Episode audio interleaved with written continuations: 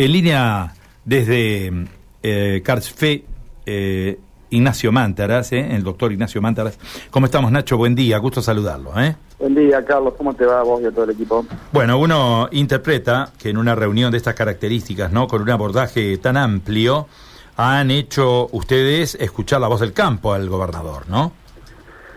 Sí, fue una reunión muy demorada. Eh, nosotros habíamos tenido una reunión con el gobernador eh, allá por junio del 2020, cuando fue el tema Vicentín, cuando la provincia propone al gobierno nacional eh, una intervención distinta sobre Vicentín. Y fue la, fue la única vez en la gestión de, este gobierno que, pudimos tener una reunión, que esa reunión fue virtual, así que esta fue la primera presencial, donde después de haberle pedido varias audiencias, sobre todo por el conflicto carnes y últimamente por la cuestión sequía, así que una reunión, si se quiere, tal vez demorada, ¿eh? Eh, pero bueno, nosotros y, entendemos, y, lo hemos hablado, de tal vez por, por, por el vínculo que, o, el compromiso que tenía el gobernador con el gobierno nacional, eh, y tal vez ese era un motivo, nosotros de las entidades siempre fuimos, sostuvimos que más allá de, los temas nacionales, en, algunos de ellos claramente pedimos y, que, el, gobierno provincial defienda los intereses de los santafesinos, pero más allá de la agenda nacional, también una agenda provincial que en algún punto estaba postergada justamente por, por este tema de vínculo gobierno provincial con gobierno nacional y nos parecía realmente que no era lo, apropiado, digamos que eh, eh, en la provincia de Santa Fe con su extensión y su perfil productivo eh, era es necesario trabajar con las entidades algunos temas y bueno, la, la, la reunión en ese sentido fue muy buena, agenda abierta, eh, le planteamos lo que nosotros vemos como déficit en su gestión, le planteamos los déficits que vemos en algunos ministerios. Con algunos ministerios no hemos tenido una relación fluida realmente eh, y, se, lo, se lo hicimos saber, eh, porque son problemas de su gestión.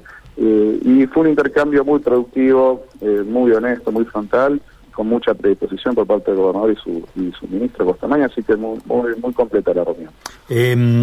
Una de las cosas que yo he escuchado reiteradamente, eh, hemos estado en varias reuniones, inclusive charlando con ustedes, ¿no? con los hombres del campo, es que eh, el campo no le está pidiendo absolutamente nada al gobierno, sino que le pide que lo deje trabajar. Este, a ver, eh, son han sido ejes de inclusive de muchos mensajes que han dirigido ustedes a la sociedad, ¿no? Que el campo pide que lo dejen trabajar. ¿Cómo está este panorama de cara a todo lo que está ocurriendo en el país en este momento? Sí, a nivel nacional se puede decir que lo que pedimos es eso, que el gobierno nos, dé la mayor libertad posible en algún punto, si bien uno entiende el rol del, Estado, eh, a nivel nacional se pide eso. A nivel provincial sí se le piden algunas acciones, porque entendemos que la provincia puede tener un rol mucho más proactivo eh, en procura del desarrollo en el ámbito rural, así que eh, a nivel nación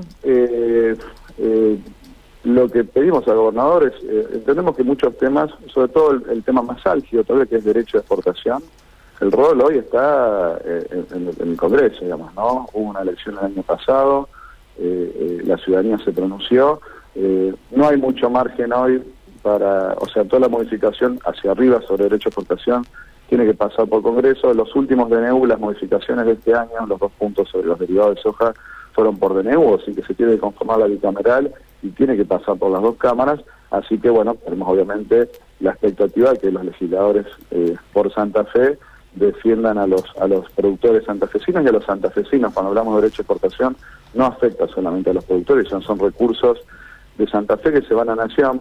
Ese tema lo tocamos ayer, si ustedes prestaron atención al discurso del, domingo en la Asamblea Legislativa y, el día de ayer y el lunes. Eh, el gobierno ha instalado esto de la discriminación que está sufriendo Santa Fe en materia de tarifas, ¿no? tanto en transporte como en gas. Eh, eh, y nosotros en materia de exportación también decimos que es una discriminación eh, a atender, digamos, ¿no? Son recursos que se generan en las provincias, eh, particularmente Santa Fe, que es, la que más aporta en materia de derecho de exportación, se transfieren a la nación y no son coparticipables, ¿no? Entonces, en ese tema también entendemos que hay discriminación y obviamente también le pedimos al gobierno provincial que, se ponga al frente de ese reclamo, ¿no? Uno entiende, Mantaras, que toda la temática del campo es de enorme complejidad, hay una gran especificidad también, pero, a ver, em, hay algunos temas que tienen que ver con la infraestructura que me parecen vitales, ¿no?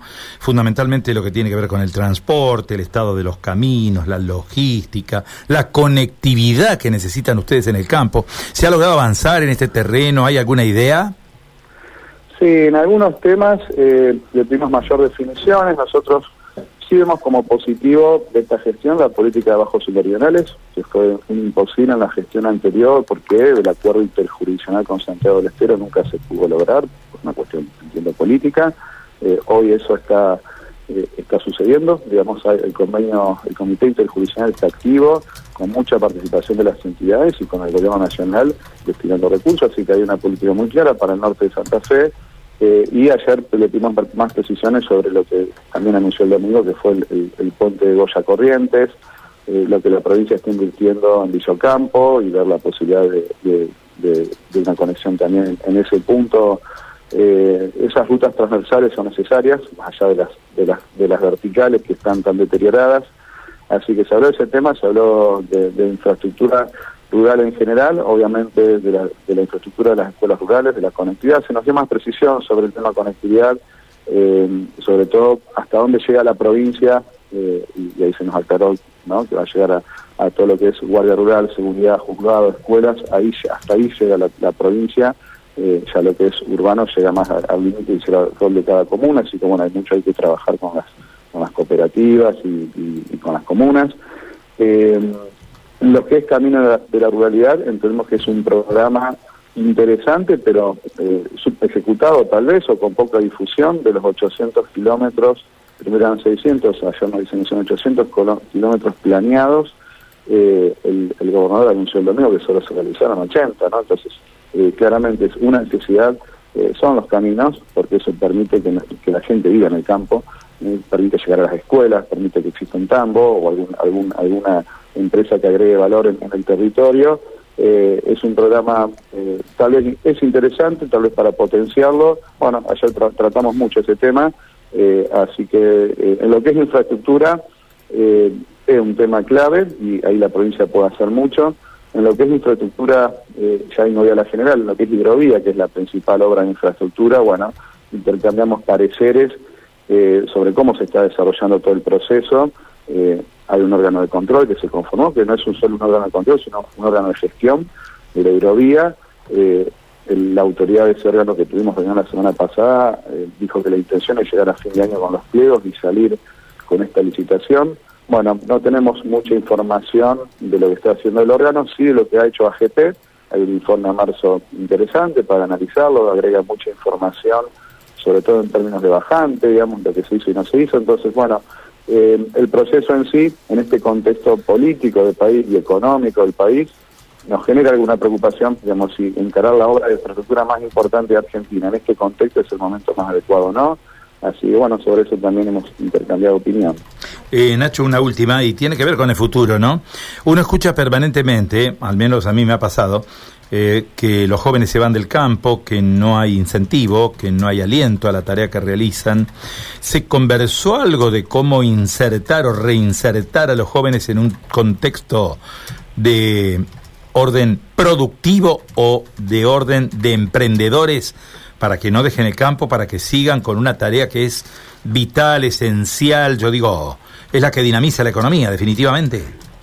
Sí, es eh, muy buena pregunta, porque, digamos, ayer de todos los temas que hablamos tiene que ver eh, con, que a veces parecería como que en, el campo somos ciudadanos de segunda, ¿no? Esto de no contar con infraestructura, no contar con seguridad, eh, sentirte atacado por alguna comunidad eh, eh, de la ciudad cuando nos, nos, nos, nos, ponen motes que contaminamos, etcétera, digamos, la cuestión ambiental me refiero, eh, bueno, me parece que ahí hay, hay, hay ciertas ingratitudes y, hay, y hay desigualdades, ¿no? Esto de no tener conectividad o no tener acceso a una buena educación y la, la, conexión vial a veces también es un problema, entonces, bueno, claramente que la juventud viva en el campo es todo un desafío, Ayer se habló, ayer se lanzó un programa de dirigentes rurales y de jóvenes por parte de la provincia, las entidades participaron, eh, y se tocó un tema muy importante que era el tema de, las, de la tecnología, ¿no? El gobernador anunció un congreso de economía y, se habló mucho de los polos tecnológicos.